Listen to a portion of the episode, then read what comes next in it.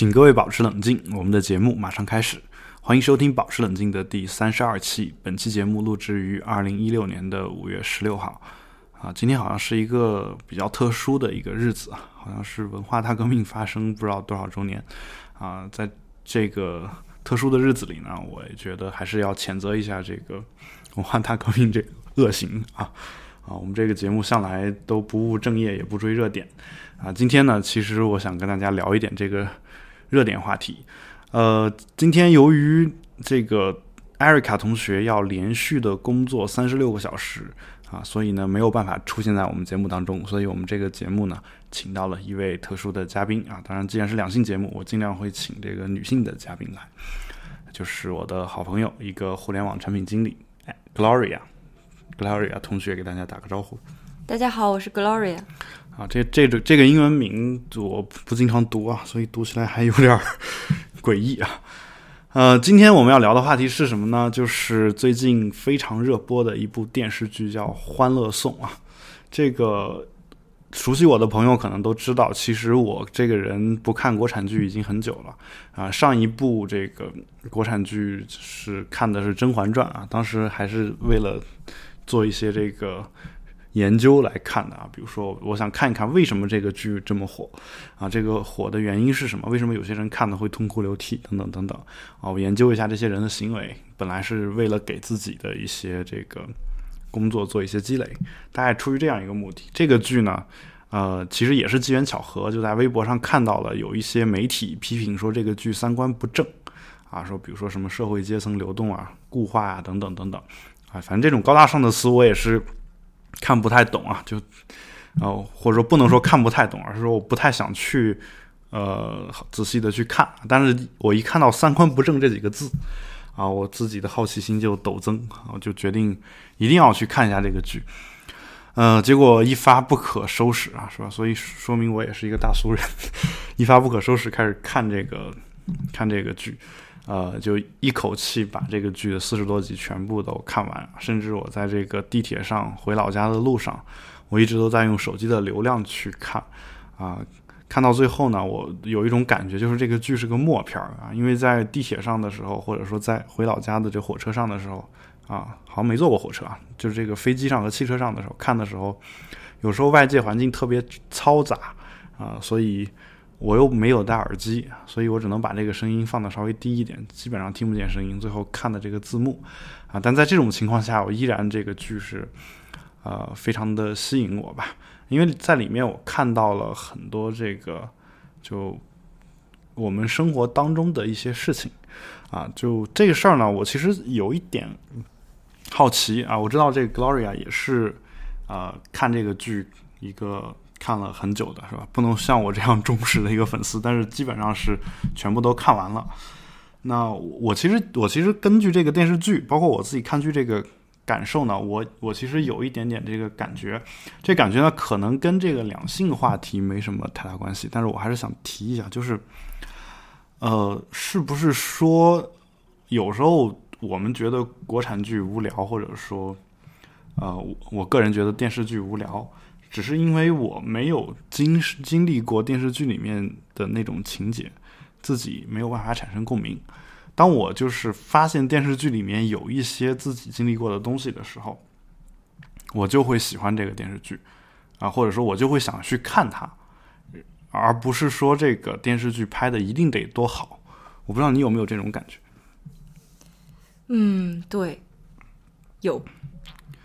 就是就是说，其实其实有时候我看一些电影，就比如说像呃比较经典的一个电影叫《Before Sunrise》，对吧？就是日出之前这部电影。那电影呢，我一开始就觉得两个人闲聊天嘛，觉得特别无聊。但聊着聊着聊着，我发现，首先就是他们聊天的那个内容特别打动我，然后就是呃他们整个那个一晚上没有睡觉那个一直在聊天的那个感觉，跟我。曾经经历过的一个个人经历是非常的像的。看完之后，我就觉得这个电影非常非常的好啊！我觉得这个《欢乐颂》呢，其实也是有类似的一个感觉，就是呃，之前老说这个拍国产剧的，尤其是拍这种爱情片的，呃，经常就是说里面的人就从来都不工作，就是我不知道你有没有这种感觉。就我记得我小时候看的那些爱情片，包括那个啊，就我我们的长辈，就像我父母他们看的那个，比如说过把瘾这之类的这种啊，这种片子好像里面的人好像都只在谈恋爱，就没有没有正经工作，或者说他基本上没有工作的这个场景。我不知道你有没有这种感觉？对呀，就比如就随便一想，就是奋斗，其实感觉好像也都在谈恋爱。就然后还有裸婚时代，嗯，就感觉一直就就好像除了在吵架也没没干什么。那我想知道是裸婚时代，裸婚应该指的是两个人都没钱吧？嗯，对，就像这样的电视剧，你之前看的时候，其实也是没有这个没有工作的这种场景的。呃，他可能会介绍一下，就就他他的一个工，就是他是从事什么工作的一个背景吧。但是其实就不会有很多工作场景在，就基本上还是在讲两个人的一些吵架呀什么的。啊，反正我我个人的感觉就是，像这种没有工作的这种电视剧啊，啊、就是爱情片啊，就是像我我这样的人啊，经常经常会受其毒害比较深啊。就比如说，嗯，可能懂星座的人又会把我归结到星座问题，说我双鱼座嘛，就本身就容易受情绪感染，就经常。就我看电视剧里面，动不动就为爱这个为爱献身，动不动就这个呃，这女女的这边出事儿了，男的一张飞机票飞过去啊，或者男的这边出事儿，女的一张飞机票飞过去啊，女的正在上班了，然后男那边出事了，然后直接从公司就跑了，或者怎么样，这种事儿见的特别特别的多。然后我就觉得说，啊，是不是真正的爱情应该是这个样子的？就是说，遇到一个这个对方真有需要的时候，我就应该奋不顾身，奋不顾身。是你会觉得说爱情片里边没有工作，就我觉得这是这件事可以抽离出来，就是我不觉得他一直讲爱情是个问题，就相当于说，我比如说他已经交代了，就是说，比如说裸婚时代，他交代文章好好像是个设计师还是什么，反正一个广告公司对，然后。然后他大概交代了这件事情，我就清楚说这个人是有工作的，然后再去讲他爱情的事。其实我觉得，就相当于他是围绕着一个主题在讲他怎么处理。其实我看的也挺投入的，我也不会一直去想说这个人为什么还不工作呢？对我，我我我没有说我看的不投入，我觉得恰恰相反，是我觉得我看的太投入了。就就可可能比如说之前的那些。呃，就有一些爱情片啊，就看完之后呢，我会有一种感觉，就是，呃，怎么说呢？因为他把爱情抽离出来了，你会感觉说有一段时间他的生活当中或者生命当中就只有这个东西。这个时候我会觉得，为什么我的生活会这么复杂？就比如说我，我好不容易交了一个女朋友，然后我跟女朋友这个，嗯，比如说刚。刚刚才聊了半个小时，没马上得去工作了。这个工作的时间不等人，那得去去工作。工作完之后回来，好像相处的时间也没有多少啊。然后这个时候，如果两个人在发生一些冲突，就你按电视剧的这个桥段，就是你在接下来的时间里面，一直你是在解决这个冲突的。但是呢，现实生活就是说我得去工作，就就有这么一个感觉。这个时候你会发现。真正像那种某些某些小说里面或者是什么里面说的那种，不让自己的个人生活去影响你的工作这个事儿，几乎是很难做到的啊。但是，呃，我觉得就是说我个人呢，我不说别人，就对于个我个人而言，就是像这种爱情片，它会加剧我这样一种感觉，就是我觉得好像。好像应该是现在不不该工作，我应该去处理我的我个人个人感情的这样一个问题。我觉得是你太忙了，因为、因为就通常如果真的是感情出现问题的时候，其实我们就很正常是在一段时间内，我们觉得这事儿就一直很烦心。当然，我也有工作，可能就工作效率低下。嗯，但是通常情况下，就如果不是特别极端的情况，就是。某些工作可能允许我效率低下，或者说这个工作实在是太紧迫了，可能，可能我吵架的原因就是因为我工作太忙了，所以我才吵架。所以说这事儿可能我解决不了，就我要么是一直在工作，我把把感情当做副线，我说我等我工作完了我再去解决这件事；要么就是我我感情就头脑被情感所占据，然后我工作效率低下，其实也没有办法兼顾。嗯，那反正就说呃，这个电视剧里面就是说他，我个人感觉就是说，因为他把工作当成了生活当中很重要的一部分，尤其是很多这个。接私人电话的时候，发私人微信的时候，其实都是在工作场景上面偷偷去发，偷偷去接，啊，而且时间会比较紧迫嘛，所以我觉得这个是比较符合我们现实的一个感觉。那同时呢，我我就想到一个问题啊，就是其实这里面也也会有爱情的东西在里面，就这也是我看到一些主流媒体所批判的，就比如说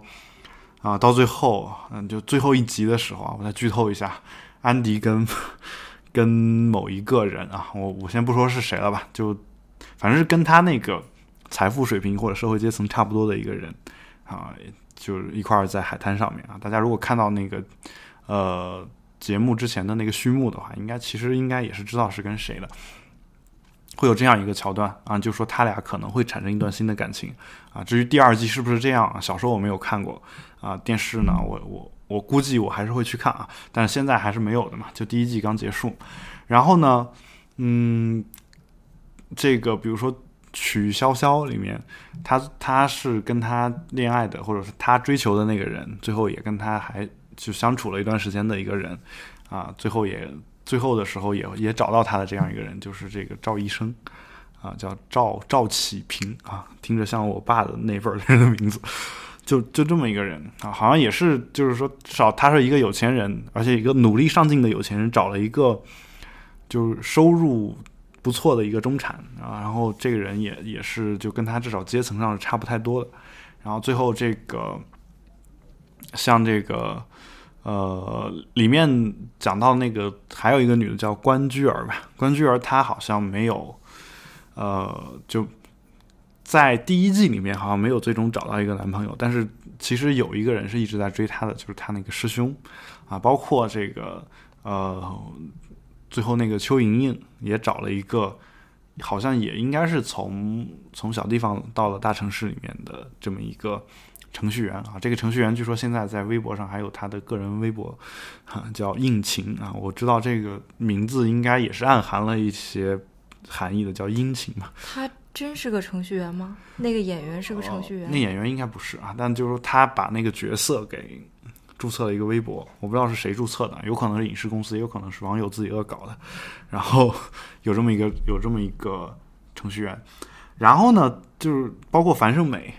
找那个也是他这个呃高中同学，那最后在在一起了，可以说，就说你会发现啊，包括一开始。像这个，呃，谁？像邱莹莹不是找了一个他们的财务主管，后来发现说两个人不合适或者怎么样？白主管对白主管就不是不合适。最后你会发现，这个节目到最后的时候，这片子到最后的时候，好像大家找的都是跟自己差不多的这样的一些人。但我其实觉得不一样，嗯，就是可能他们在经济水平上。也许差不多吧，就大概听起来，至少安迪的那个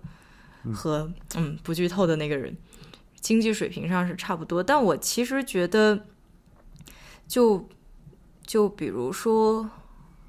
嗯，谁哦，曲筱绡和赵医生，嗯，呃，我好像看过一个朋友圈还是什么，反正是说，就是说曲筱绡是做了。赵医生，因为赵医生本身是一个其实还可能是读书比较乖啊，或者是学习比较好的这么一个一个一个形象。然后他是说曲筱绡做了他一切他所不敢做的事儿，所以他会被他这种，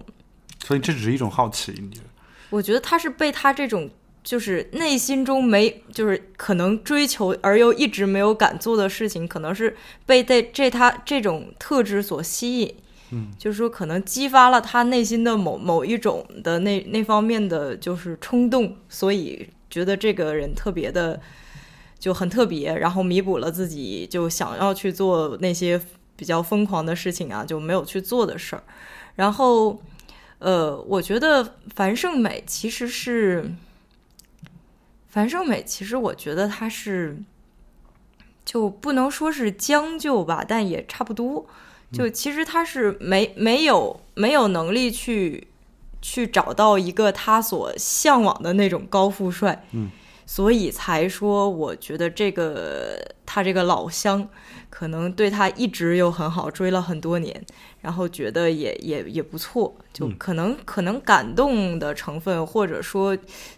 对现实考虑的成分要多于他爱情的成分。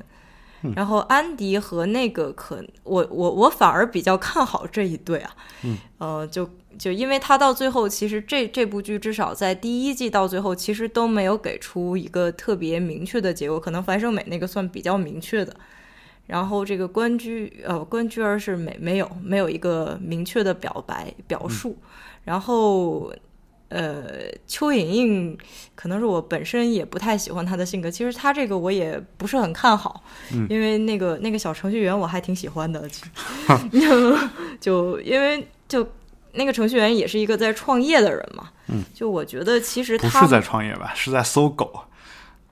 呃，他后来那一集说，他第一次去买咖啡的时候是说，他们十二个人要团队彻夜工作。嗯。也就是就就算是不再创业，可能也是就是说，在一个高速的一个创业期的项目上吧。难道这不是为了跟邱莹莹搭讪的？那个不是吧？我觉得不是。那第一次就是去买咖啡，嗯、然后，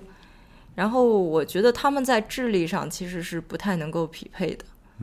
嗯，我反而觉得安迪可能在智力上那个是比较能匹配的。对我，我在那个啊，所以其实你是想说这个邱莹莹智商不高。呃，对，好吧，就当然就是说这个事儿呢，我我其实一会儿还想再继续讨论啊，就是说，嗯，呃，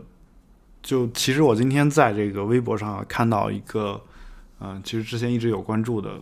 一个，也是有台的主播吧，叫闲吟定中啊，就一般叫他小闲嘛，好像在圈子里面，但我跟他并不是认识，只是微博上互相关注了。然后这位朋友呢，他说这个我们公司程序员好像都 喝的是速溶咖啡，然后谁就是哪个程序员加班的时候要买十几袋高档咖啡粉自己磨自己冲咖啡喝，这个这公司的人力该被开了。对这个就当当然跟人力我觉得有时候关系并不是很大，就这他倒说出了一个就是好像大部分程序员在这方面。嗯，就是确实是如他所说的这种状态，没这么高追求。对，就我在公司的这种感觉，就是好像很多程序员都喝咖啡也也好像真的，他会觉得说我喝一个呃很这个很普通的这个雀巢冲出来的咖啡和呃我用我用这个 espresso 做出来的这种咖啡，味道好像没什么太大区别。啊，可能唯一的区别就是 espresso 更苦一些，然后加点水当成美美式喝可能是一样的。而如果有这个加奶的习惯的话，他把奶搅进去的话，啊，不止他们尝不出区别来，我自己都尝不出区别。这个是这个是很正常的一个事情啊。嗯，哎，我突然间想问，就是我就是国外的程序员，我不知道海龙知不知道？嗯，就国外的程序员，他们也是喝速溶咖啡吗？就他们也这么没追求吗？我我觉得是这样的，当然就我你你这个有点开这个行业炮，就是其实程序员里面也有喝各种咖啡的人，肯定是有的，只不过是说，呃，我们通常感觉为了加班去干个什么事儿，好像喝这种东西的人少，而在当今这个互联网创业大潮当中，程序员好像又是比较容易加班的一个群体，所以呢，为了加班提神。可能有些人原本没有喝咖啡的这种习惯，最后也被迫要去喝这个咖啡。这时候呢，可能只能就是说我先从这个最便宜的开始喝嘛。而且本身其他咖啡做起来本身也会比较麻烦，你要么得有机器，嗯，抱歉啊，要么得有机器，要么得有这个，呃，你再再比较好一点，你还得自己去磨这个粉。啊，买咖啡豆有时候咖啡豆没到，然后你喝不着，等等等等，这事儿比较麻烦。包括我自己在开公司创业的时候，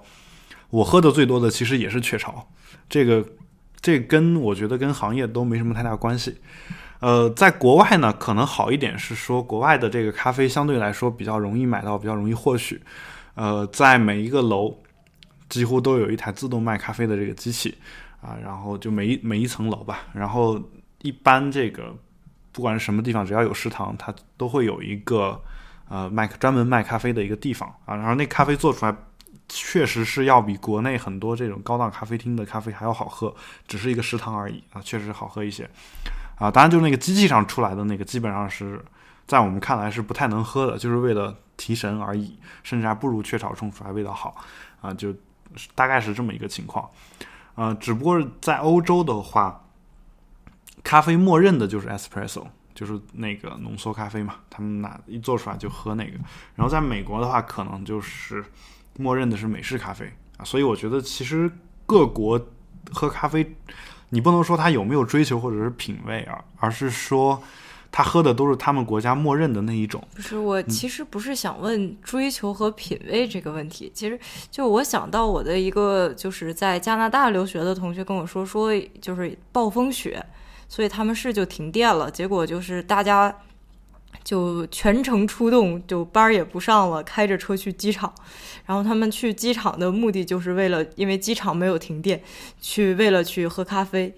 我是在想说，是不是外国人比较有喝咖啡的习惯，而中国人还就是普遍还没有培养出这种习惯。就中国人是当药喝的很多，就就比如说程序员，他们都是当药喝的。我之前在新东方讲课的时候，呃，就冬天感冒了，然后。喝这个东西被领导看见了，说你现在只能靠药物来维持生活，基本上就是这种感觉啊。外国的话，像北美，据统计说有百分之七十左右的咖啡成瘾者嘛，那也就是说几乎就十个人里面能看七个人。我在欧洲的时候，在法国喝 espresso，我跟我同学说，我说我一天得喝三个。我那同学他不喝咖啡，他是法国人，他说啊，他说我不喝，但是你你这样的人很普遍，就是。其实你才是正常的，我我是少数人，他大概是这这这样一个意思，啊，意大利人就更不用说了啊，每天我在单位坐着的时候，下午三点多总会叫我一块儿出去喝咖啡啊，这个事儿经常有。啊，节目当中呢其实也说过好多次，我就在这儿不多说了，呃，我们再说回刚才这个话题，就你说到这个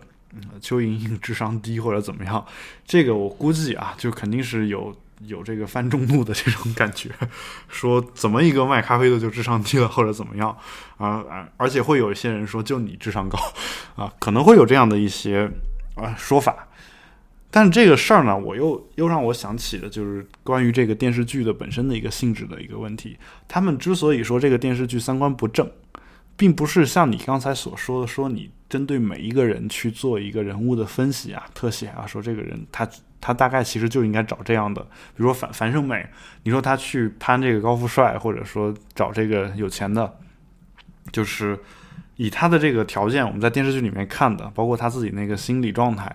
啊，好像也真的不太能够找到这样一个人。你这么去分析一个人，我觉得没什么太大问题。但是我反过来想说的是什么呢？呃，就是这个电视剧，他就把这个真实的东西赤裸裸的展现出来，这是我喜欢他的一点。但是可能也是某些机构讨厌他的一点，就他觉得你这个电视剧好像没有宣宣传正能量，就是，嗯，就是虽然啊虽然好人有好报啊，这个片子里面，但是你看啊，比如说我，比如说剧片子里面会有很办很多事情都需要通过关系，然后呢，到最后虽然你你分析一开始说这些人。各自找到各自的对象，包括各自跟各自对象相处的，他成没成这个状态，可能都是有道理的。嗯，但是呢，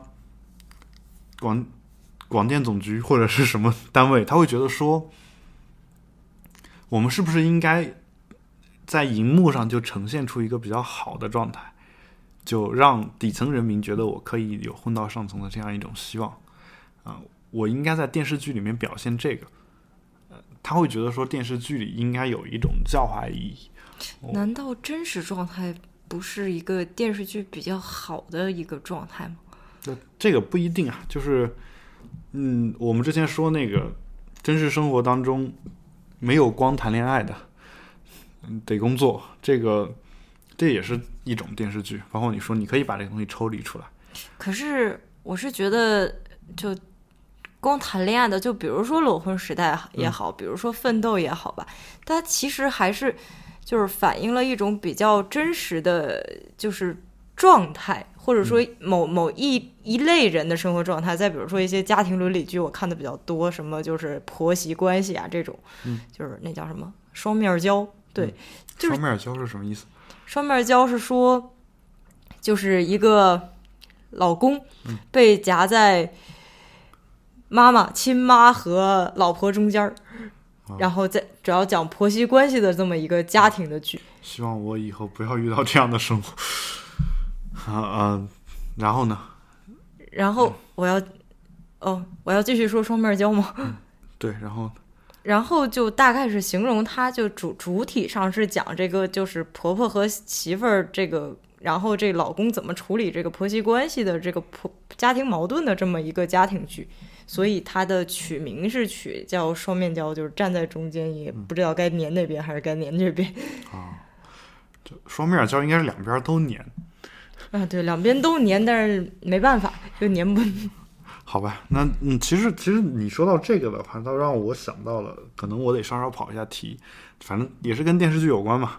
那就这个中国电视剧特别热衷表现这种婆媳关系，包括我看到一些韩国电视剧，我自己虽然不看啊，但架不住家里亲朋好友看，有时候偶尔看一集韩国电视剧，也尽是这个婆婆对媳妇儿不满意。然后你知道韩剧里面这个女主角啊，就就算本身长不漂亮，也会整得很漂亮。你你你看到这个这么一个儿媳妇儿，其实你是下不去手的，但是但是人家这个婆婆就能下得去手。然后有时候你会觉得说这个，难道不是媳妇儿长得太漂亮，婆婆都觉得说这是个妖精抢了我的儿子吗？对这个，我其实作为一个男性，我其实不太理解这一点的，就是呃，当然早年间是有一种说法的，叫什么“三十年媳妇熬成婆”，啊，就是等等你儿子长大成为一家之主的时候，你这个当婆婆的地位瞬间就不一样了，会有这样的一种转变。呃，但她当儿媳妇儿的时候，可能受受到过很多的折磨、虐待或者怎么样。等她熬成婆之后，她的第一个事儿就是赶紧虐待她的儿媳妇儿，有这样的一个情况。那这个其实就好像是我们生活当中反复会出现的一个东西。你觉得这个这个东西它不消除的主要原因是什么？它还没消除吗？我觉得在中国还是有的，就婆婆对媳妇儿不好这种事儿还是经常有的吧。我觉得其实不是婆婆对媳妇儿不好，就是那种恶意的不好。我觉得就至少可能我生活在城市，我觉得不多啊。嗯，就可能是观念上的问题。比如说这个媳妇儿说我我我我我不想坐月子，这坐月子我这产后抑郁，嗯这我一个月不出门，我非疯了，你不让我洗头。嗯，这婆婆说不行，你必须得坐月子。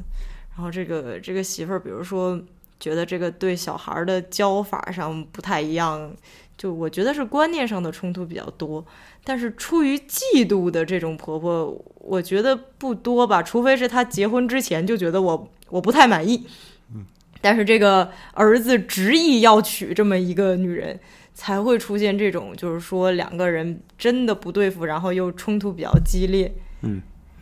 但我我其实倒对这事儿有一个解决办法，为什么国外没有这种情况？因为国外都是独立的，就是分家。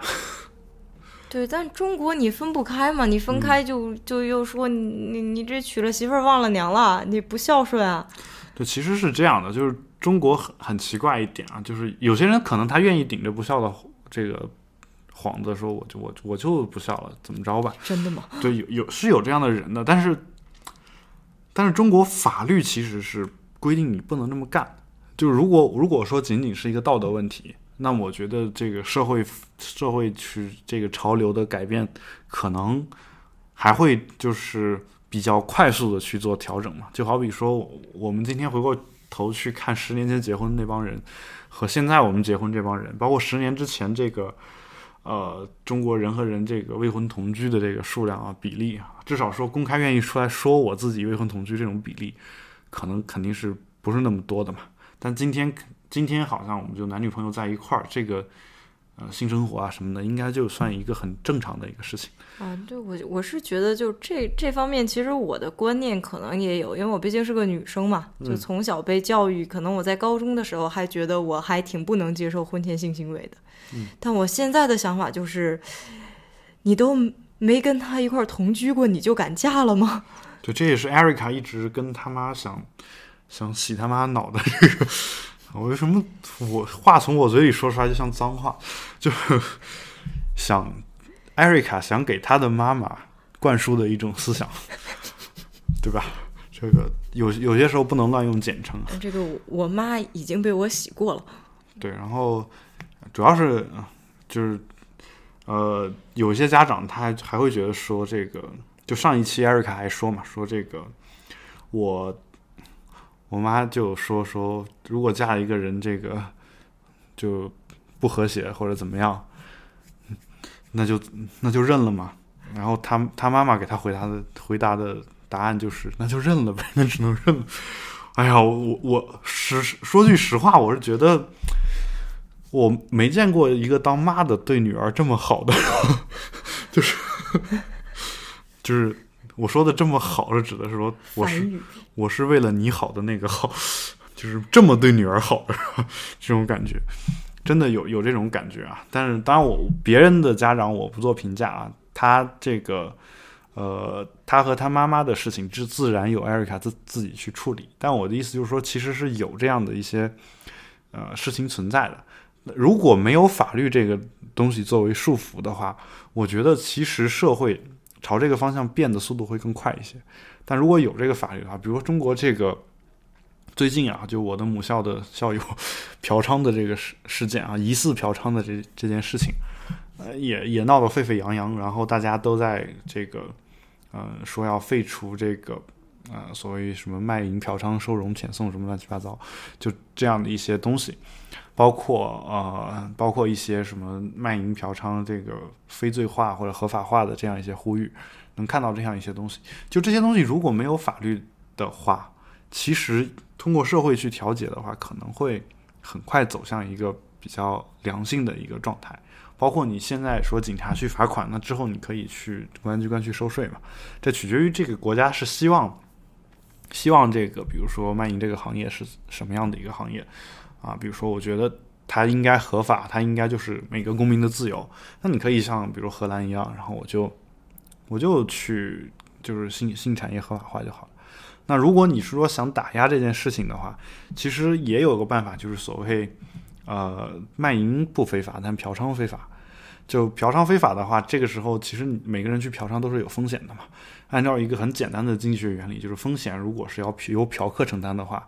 啊，这个卖淫女就应该降低自己的价格去补偿这个嫖客，啊，就都是这样子。就比如说这个。呃，我买房的时候，这个如果国家收税税的收的高，又是一个卖方市场的话，最后这个税基本上都是买方去交的。那反过来卖淫也是一样的，如果这个嫖客是高风险群体，基本上就见一个抓一个的话，那那这个卖淫女就得想办法规避嫖客这部分风险，其中一部分就是金钱方面给一些补偿嘛，比如说我就卖的便宜一点。那到最后的话，卖淫这个行行业就无利可图了嘛？啊，那无利可图的，其实人自然而然自己就不出去卖了，就是呃，就是有这么一个调节的机制。其实就是看国家是想怎么管，但一旦如果你有着一个法律立在这儿，不管这个法律是一个什么样的状态，它总是会对社会的这个起到一些约束作用。哪怕有些法律立法立出来就没有执行过，但是当他想想执行的时候，你就没有办法说他不是依法办的事儿。啊，这个就是所谓的这个啊，乌斯先生在这个潜规则里面说的合法迫害权嘛，就是我立一大堆法律，然后最后导致的一个结果就是我做的任何事情都会违法，但是没人管，就没有没有人管。但当他想管你的时候，他会说我是依法办事儿，就依法的去管理你，会有这样的一个。状况，所以到最后其实还是人治，只不过说这个法律立得很严，但是执法很松。然后当他但当他想严的时候，他是有法律条文依据，他是可以去严的，就基本上是这样一种呃状态。所以其实你看一些法律，其实看上去好像没什么太大用，但是其实其实都是起着方方面面的作用的。所以呢，啊，绕这么大一圈子，我的意思就是说，只要有法律条文规定说这个不孝，它还是一种违法的行为，或者说，当然不孝你听上去就不太好了嘛。但是你就反过来说说这个父母有子女有赡养父母的义务。啊，不管父母原来对他怎么样，如果子女一定对他们有赡养的义务的话，那么到最后就是说，我我觉得我们国家的这个家庭短短期内还是很难摆脱这种大家庭的这样一种感觉。呃，国外难道没就没有法律规定说子女对父母有赡养的义务吗？没有，没有任何法律。当然，这跟国外的社会保障体系也也有关系啊。当然，我说的国外一般指的是欧美或者日本这种发达国家，就是他们就是甚至说在这个道德上都不会有这个约束。咱们国家前几年是不是出了个什么法律，说要求子女必须回回家看父母？好像有这么一个说法，我忘记了是立法了还是呼吁了。对，但是其实这个也也没办法执行。嗯啊，但真要执行了，那子女和父母，我觉得反而才跟该分开。你想，一个父母就是怎么能下得去狠手去告自己子女？一个子女怎么能下得去狠手说我就不想回家看父母，以至于他呃他要告我？就不管是哪一方一开始的不对，说明这个这两方是有很很严重的关系问题的。我觉得这个关系问题其实。呃，到到最后啊，我就我个人瞎揣测啊，我觉得这种关系的反而是应该分开住的，反而是应该不回去的。回去的说不定会出现什么样的其他的一些问题，嗯，对吧？我觉得有有这样的一个问题。好，那我们再说回这个电视剧吧。这个电视剧里面呢，其实你说到家庭，那这里面又有一个就是这个。啊，当然他们是分属于不同的这个阶层的一个家庭啊，就有有跟父母关系好的，有跟父母关系不好的。那这里面有一个就很典型的这个家庭例子，就是这樊胜美的他们家啊，这种例子呢，就是他们他们家呢重男轻女，然后他呢基本上就只有他一个女儿在外面是挣钱的，然后挣的钱呢全部都除了自己的生活费，然后全部都汇汇到家里面去，然后。家里呢又把这个钱都给了他的哥哥，嗯，就这种情况会特别特别的多，在一些这个比较小的这种农村吧，就尤其是家里面有好几个孩子，一般都是，嗯，就不一定是妹妹啊，但就是说，反正家里面的那个女儿有可能是姐姐，吧？说我出去打工供我弟弟上学，就经常会有这样的一个呃状况。那我我其实也想问一下，就是呃。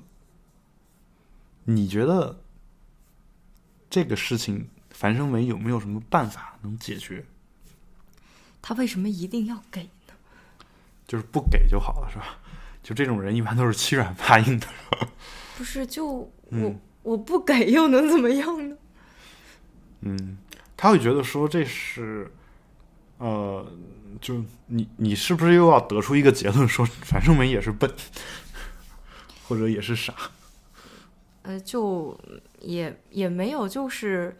海龙给我看了篇博客，是讲樊胜美的。嗯，然后我觉得其实就最开始我还挺不能理解的，但是我觉得那篇博客写的，就当然他写的比较极端啊，他是写其实就简单说，他可能是就是说我我需就是因为他得到的爱太少了，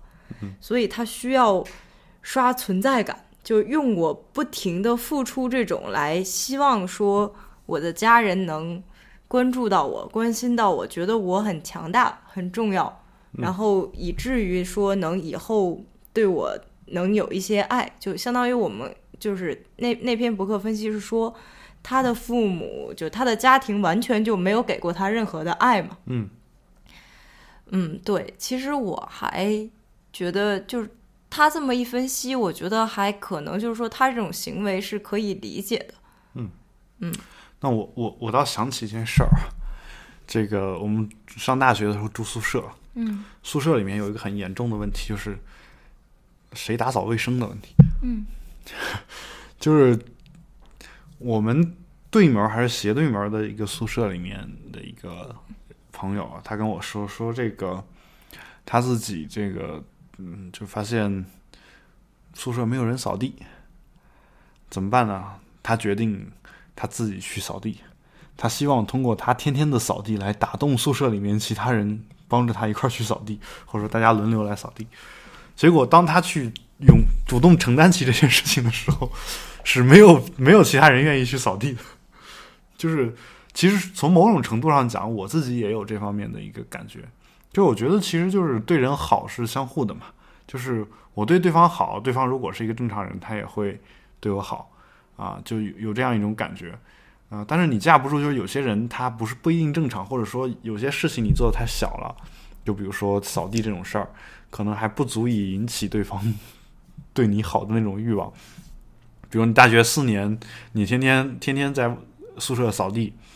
到最后换来可能就毕业的时候，他给你来一句话，说说真的，哥们儿几个真的非常感谢你给我们扫了四年地，尽可能就只能是这么一句话。难道不是谁忍不了了，谁先扫地吗？对。就会有这样一种情况嘛，包包括我自己，就是我自己在大学宿舍的时候，因为我的柜子旁边是垃圾桶，嗯，所以倒垃圾桶这个事儿呢，基本上就被我就是至少我承包了一大部分嘛，因为我我肯定是最先忍不了那个人嘛，就是这在博弈论里面叫置诸博弈嘛，就是呃有一个按钮，就大猪按的力气比较大，然后大猪按完之后呢会。掉出来三块东西，啊，然后大猪一次性只能吃两块，然后剩下那一块呢，就小猪就吃了，啊，但如果小猪去按的话，它力气小，可能一次性只能掉出两块东西来。等它按完之后，大猪就把那两块吃了。所以这个时候对小猪的最优策略就是等着，等着让大猪按。这其实当然你放到商界，就是说我是一个小公司，我就不负责开拓行业市场了。等等，大佬把市场开拓完了之后，我从中切一块来就行，大概这个意思。那他们就活学活用嘛，嗯，他们都是小猪，然后就觉得说，反正我我不负责倒这个垃圾桶，到最后肯定是你会倒的。就你作为行业大佬，你肯定去会去开拓行业市场。那你作为最不能忍的那个人，你肯定会去倒这个垃圾桶的。那我就说，那我把垃圾桶倒了。倒了之后，我就想说，那我如果倒的稍微勤快一点，就让大家感受到这个宿舍干净的那种好的好的感觉，是不是大家就会踊跃的去倒呢？这真能感觉到吗？后来发现真的不是啊，真的不是这样的。包括包括那个包括那个呃，就是扫地啊什么的，包括打水啊什么的，都都是没有什么这种感觉的。那我我把这个事情我再放大一百倍，可能是不是就是樊胜美所面临的这个事情？就是他给钱，就给一次，对方会很感激；给两次，啊，对方觉得过意不去；等给到十次的时候，对方就习惯了。就你一直对一个人好，一直对一个人好，你每天给他一块巧克力，给到一百天的时候，你们给你不给了，这时候他会觉得他你欠他一块巧克力。我我觉得樊胜美他们家也是有这种感觉。我觉得樊胜美他们家，就你说的这个，我觉得是有有有这种，就是确实是人是会这样的。但是我觉得樊胜美他们家已经更过分了，就是他认为你你给我是应该的，就天经地义的。就你们全宿舍的人认为你倒垃圾桶，这就是你的事儿，你就应该倒。嗯，就是他不会感激你。对这个就是。我们宿舍人倒还没有到这个地步，我就我是觉得樊胜美他们家已经到这个地步了。但其实我说的也是这个地步的事儿。我的意思就是说，当别人本来是别人就是自己要给你的东西，到最后不给你了的时候，你觉得他欠你的，到这个程度的时候，基本上就已经是这种程度了。就这个，其实，在两性关系当中也有这个问题。就两个人谈男女朋友。到最后就是分手之后闹闹得要死要活的，尤其是要要去对对方造成人身威胁的这种人，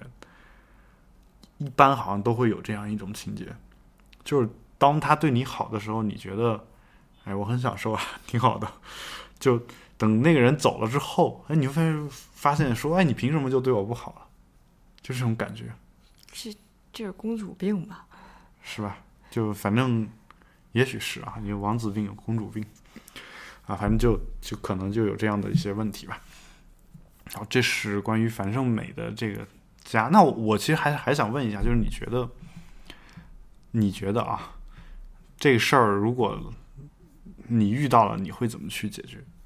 嗯，什么事儿？就家里老跟你要钱，你就不给。不给。那如果如果比如说他的父母说我没钱，我就我就饿死了，怎么办？就，呃，不是说，就不是说经常就是总管。如果说就是说我的父母确实，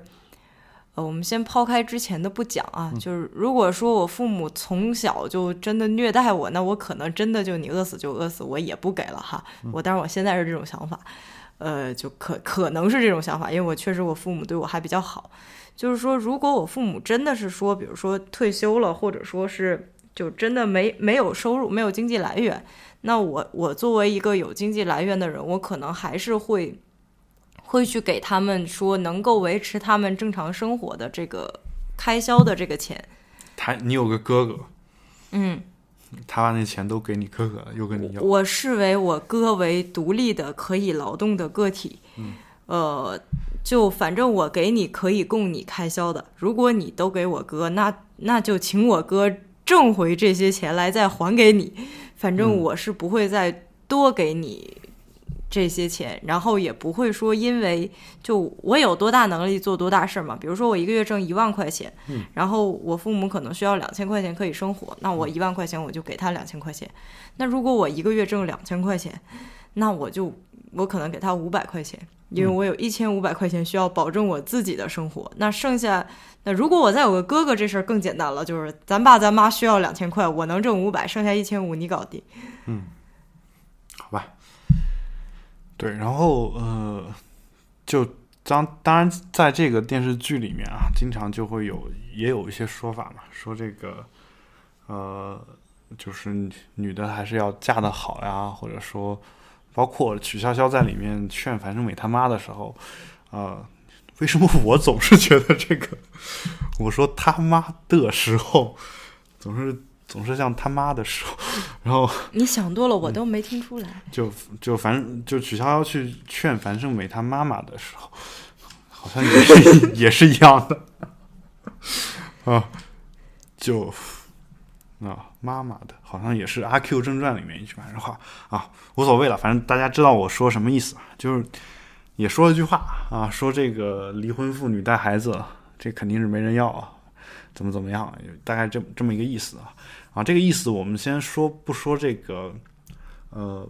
他是他是说他嫂子，对，说他嫂子嘛，就离婚妇女带孩子没人要，就说说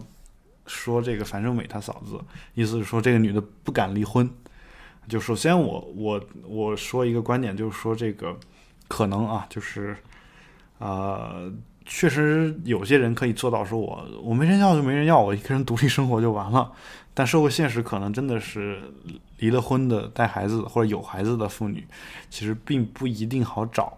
这个男朋友。如果她真的想找或者找老公啊，找丈夫什么的，会有这样一个问题。呃，那我把这事儿你稍微推向一个极端，就是其实樊胜美他们家首先肯定也是重男轻女的嘛，然后整个这个剧里面也也会经常有说这个好嫁不好嫁的这样一个问题。我我不知道你对这个事儿怎么看？就有一些就是所谓的女权主义者，他会他会出来说说这个片子里面就是在啊这个。就还在强调说女的女的要怎么，就是其实我觉得已经很好，但是我不知道你会不会有这种感觉，就是说女权主义者强调这个片子里的女女的怎样？就还是说说要嫁一个好人嘛，就不努力工作也不如不如嫁的好，有这种这种价值观在里面。我是觉得嫁嫁得好没问题啊，嗯，就如果你不是一个。如果你不是一个经济独立的女性，或者说你不是像 Andy 那么强大的一个女女人，可能就对于女性来说，我觉得嫁给一个经济地位或者是就是社会地位和经济基础远远好于她的人，确实是一个能显著改善她的呃这个生活状况的一条捷径。就也许真的是一条捷径，就是可能你没有一个好爹，你可以说我还拼个好丈夫。但是，但其实反过来啊，就对于男性来说，如果就是说真的是有一个就很有钱的女性，就是是就是她这个女性很喜欢一个比较就是就是出身比较贫寒的男性的话，其实对于男性来说也也可以说是一条捷径。也就是说，其实婚姻。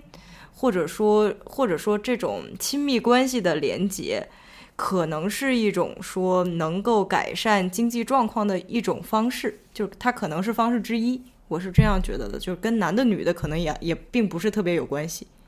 对，其实你你说到这个，倒是让我想想到一个事儿啊。其实这里面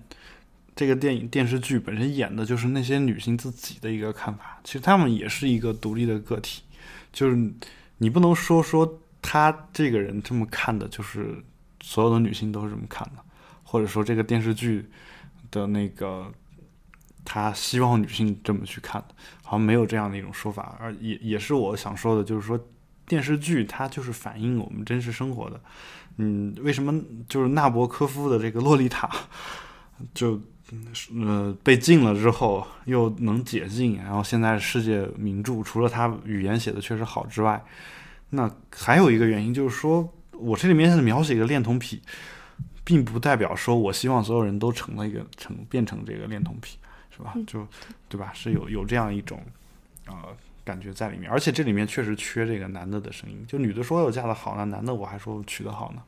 对吧？有这样的一个一个情况在里面嘛？啊，当然就说男的好像就是好像很少有说男的要。嫁一个这个经济方面比较好的这样一个情况，就我在网上其实也看到一些所谓男权者的一些说法，就他会他会说这个女性最大的价值就是生育，嗯，就是生孩子、养育孩子，有这样的一种说法。我说你你对这种说法是什么什么态度？因为有一些人会说说这其实挺有道理的呀。那如果你生了孩子、养育了孩子，那就是从性别的角色来说，你是。啊，养育孩子先不说，生孩子那肯定，呃，会有些人认为说生孩子这个事儿很重要。那对于人类来说，那生孩子是相当于保持人类的这个繁衍。那他如果生了孩子，那这事儿可能就是他最大的价值。可是我就忽然又想到这个电视剧啊，就想到这个电视剧里基本上表现出来最能挣钱的那个人是 Andy。嗯。呃，那他就就他的状况好像就不多说，反正他可能说会选择不生育。嗯，那难道说就就以 Andy 和比如说 Andy 公司的一个职员男性，嗯，就 Andy 可能一年挣几十亿，这个职员可能给公司带来的价值说几百万，嗯，就差很多很多个数量级这种，难道就在他们俩？就是在安迪不生育的情况下，难道是会说安迪的价值不如这个男性给社会带来的价值多吗？对，其实是这样的啊，就是我们没有说男性啊，我们没有说男女这个事情。我我其实，在在另一个角度去分析这个问题，比如说安迪生了一个孩子，嗯，这个时候你觉得他生的这个孩子的，就给他增值了嘛？的价值大呢，还是说他工作做的那些事情的价值？我其实是比较比较认同一件事情，是说我的价值就我可能比较个人一点，嗯，就我的价值是由我来定义的。就如果我喜欢生孩子这件事儿，我就觉得生孩子这件事儿就是我自己的价值，嗯，那我就生孩子。如果我觉得说生孩子这事儿我本身没什么兴趣。我觉得工作很有价值，那我就觉得我去努力工作，就是我不在乎社会给我定义说我的价值是什么，我也觉得它定义不了。嗯，那你觉得这个社会，就你说你觉得社会它有一个总的价值在哪？嗯，就有吗？你觉得？就是说总体上有一个衡量的标准？就是有是肯定有，就相当于我认为那个属于。刻板印象，或者是偏见，或者是说它单一价值，就像就很多价值，特别是啊，又又要开炮了，说就特别是在中国，可能我们就有很多价值是固化的嘛，就说你女性三十岁最好就之前，这还是大城市就结婚生子，这就是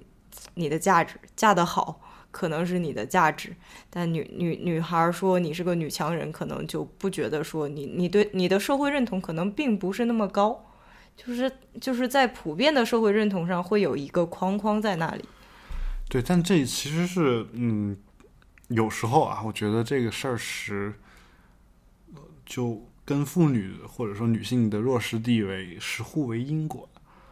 就不是单单纯的一方面的原因。就如果女性最后掌握了话语权的话，其实是无所谓的这些事情。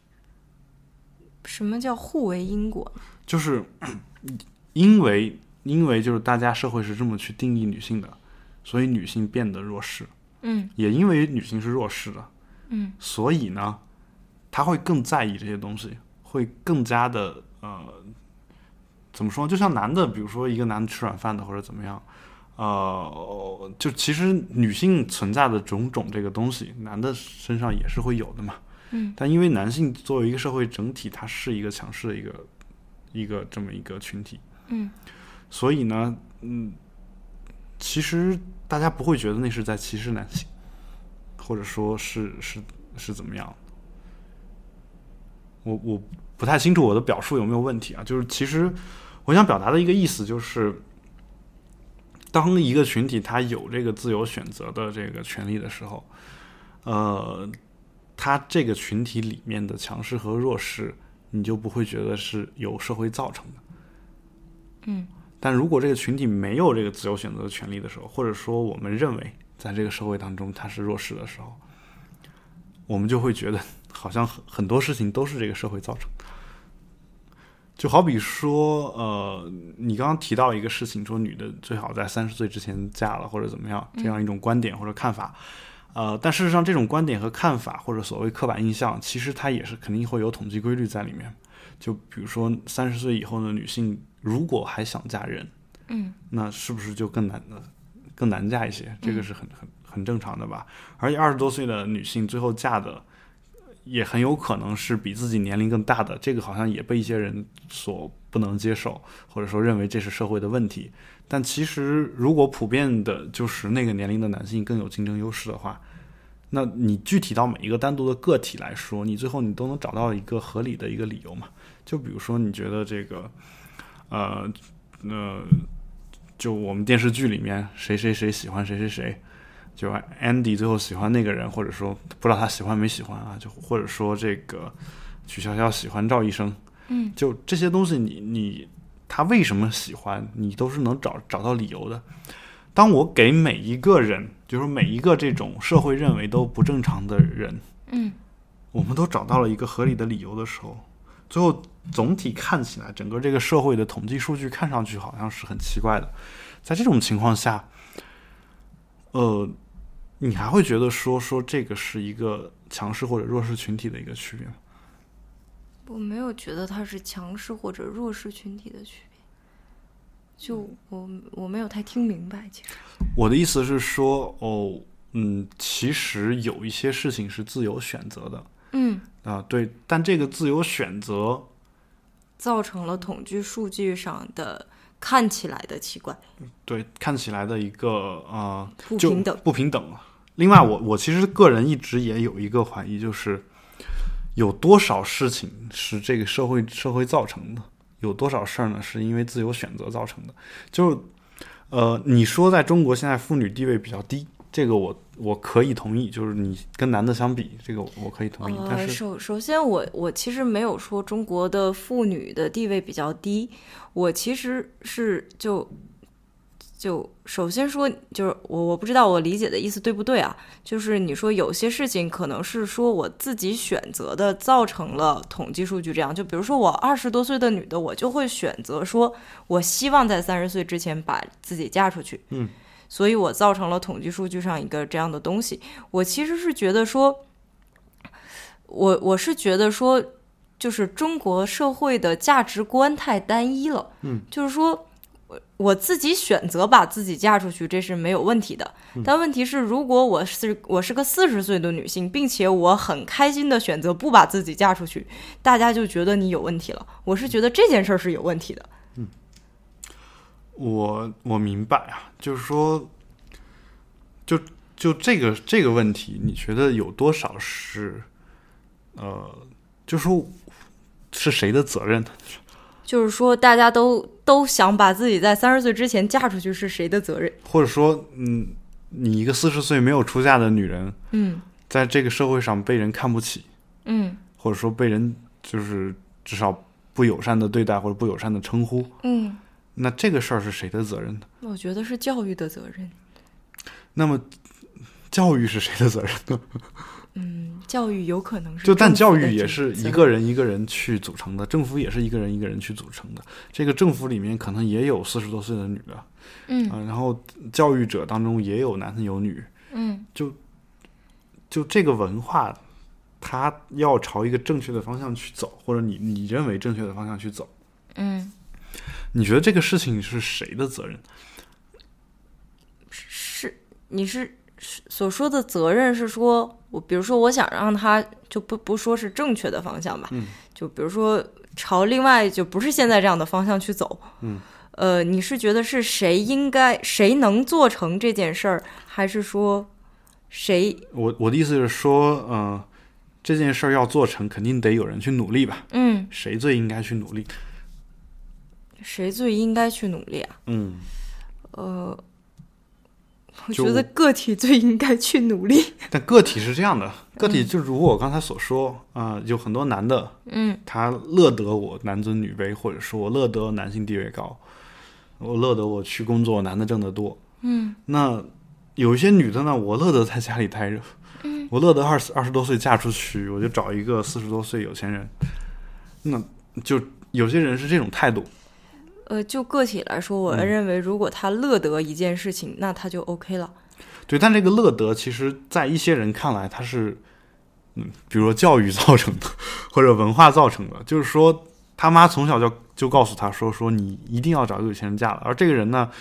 从小可能就你也知道，有些人他就比较听妈妈的话，嗯他听我妈就是有道理啊，我妈一辈子就很幸福呀、我妈找我爸就是这么找的，那我就我也要这么找啊。但这个事儿呢，他会觉得说，如果整个社会普遍的风气是这个样子的，会有一些人觉得觉得说他是不对的，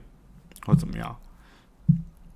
我是觉得就，就就个体来看啊，嗯，就如果我的认知框架是这样的，并且我这一辈子没有受到冲突，并且觉得自己活得很快乐，嗯，那就没问题。问题是这种认知框架经常会受到冲突，因为世界本身是多元的，对，它不可能说我一直按照一个价值去去去就就这样了，那要就这样了也就也也挺好，对，那我我我的问题来了，嗯就如果这个时候一个人的价值观嗯受到了冲突，比如说他从小是接受的我刚才说的那一套的思想，嗯但出来之后发现啊，原来我也可以独立，那我我原来也我也可以就不嫁人啊，不结婚，有这么一套东西。这时候他他觉得啊，就我们假设他觉得他新接受的这种东西，他觉得他是对的，或者说他想去做的，但他由于种种原因最后没有去做，嗯就比如说是所谓的社会或者家庭的压力，嗯最后没有去做。那这个事儿呢，你你你不能说，因为他不是拿枪逼着他说你不你不能这么做，嗯那你不能说他完全没有自由选择。嗯。那你觉得这个事情，他是他的自由选择吗？我认为是他的选择，是他个体在在衡量了一切之后做出的选择。而这个衡量的过程当中，按照你说，这个社会有一些不合理的地方，是不是？嗯就可能让人活得不那么爽的地方，因为如果按照一套东西走的话，那就只有这一套下的人活得爽。我我一旦不在这一套下，我就不爽。就比如说我结婚了，我二十岁二十多岁结婚了，嫁给了一个很好的老公，后来我老公执意要跟我离婚，那可能我预测不到这种事儿。这时候我四十多了，然后呃不年轻有孩子，于是社会觉得我哎这女的就完了。那那那我我其实就就如果社会不觉得说我就完了，那我可能我还觉得啊，我我也很正常，这这不都很正常吗？嗯，就谁没遇着过点事儿呢？那大家都觉得你你就完了，那可能可能就会影响到说我这个作为一个四十多岁的单亲妈妈的幸福感。嗯好，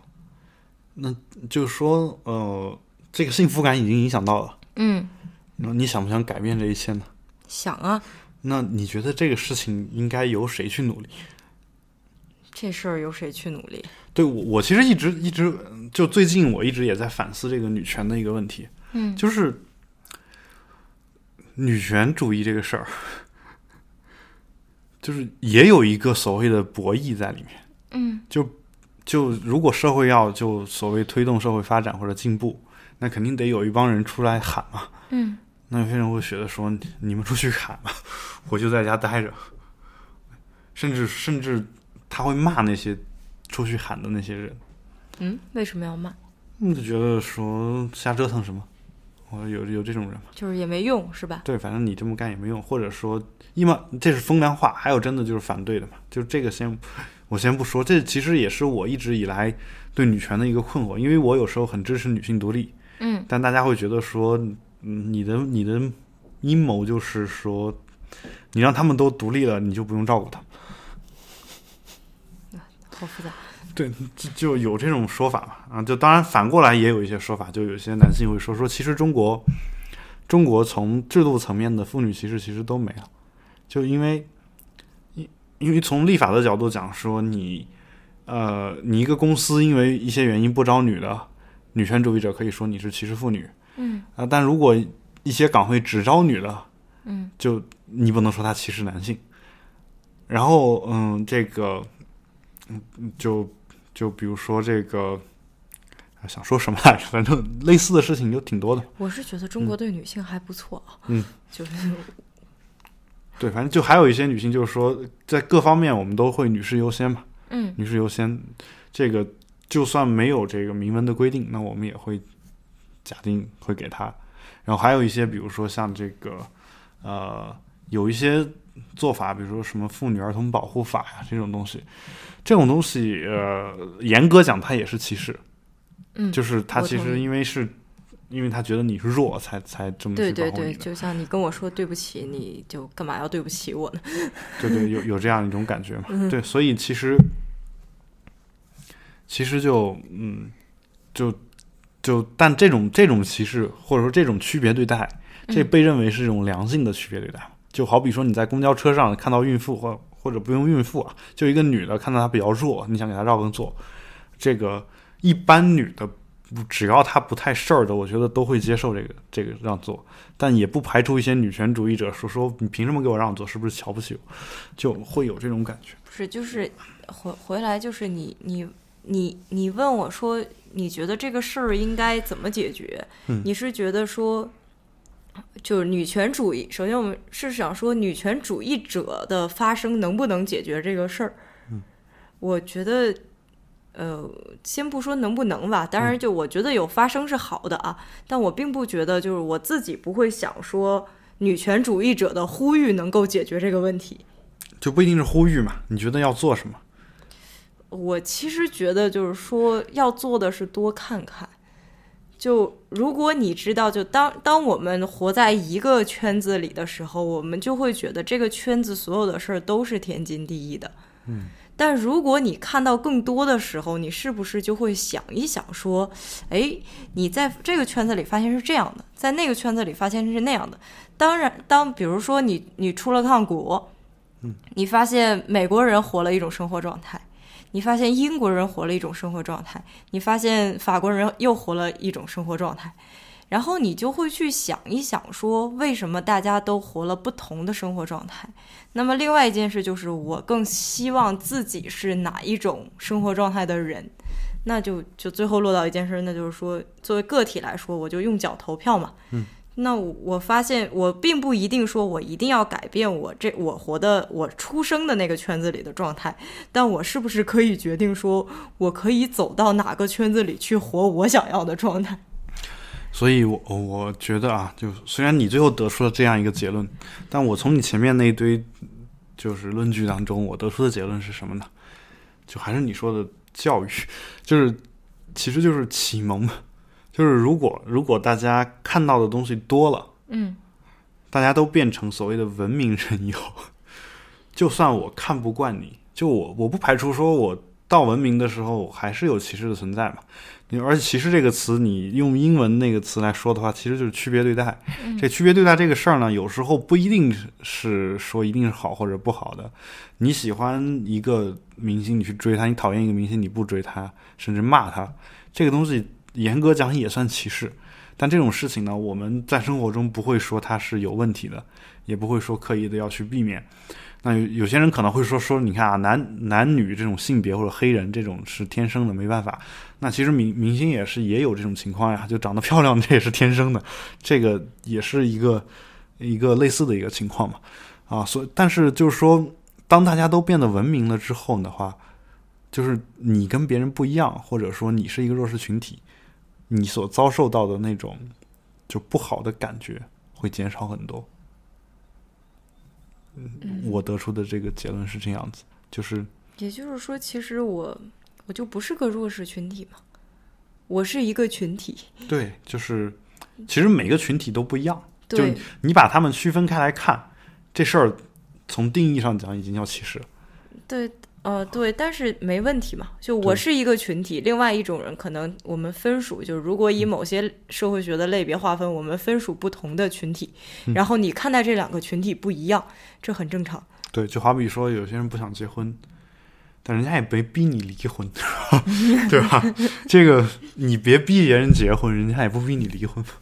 对吧？我觉得就所有家长就是这样，就是你儿子没逼你离婚，就别逼你儿子结婚，是吧？我觉得互相尊重，各退一步，这是挺好的。好，那我觉得最后我们这个节目今天呢，差不多就录到这儿。然后今天也感谢 Gloria 来参加我们的这个节目。呃，我们今天最后落到了一个启蒙启蒙运动很重要，教育很重要。嗯、也比较符合我们这个节目的主旨，叫在没有在一个没有性教育的国度，我们只能自我教育啊。所以多多做自我教育啊。如果你觉得你的这个思想有问题，多多反省一下啊。但是我们跟我们这边是不需要交交这个思想报告，所以多反省一下啊，多反省一下，可能我们这个社会就会变得更好啊。无论男女，包括我自己啊，大家都一起反省反省，我觉得是一件好事儿。好，那我们今天的这个节目就到这儿，请各位保持冷静，我们下期再见，拜拜。拜拜。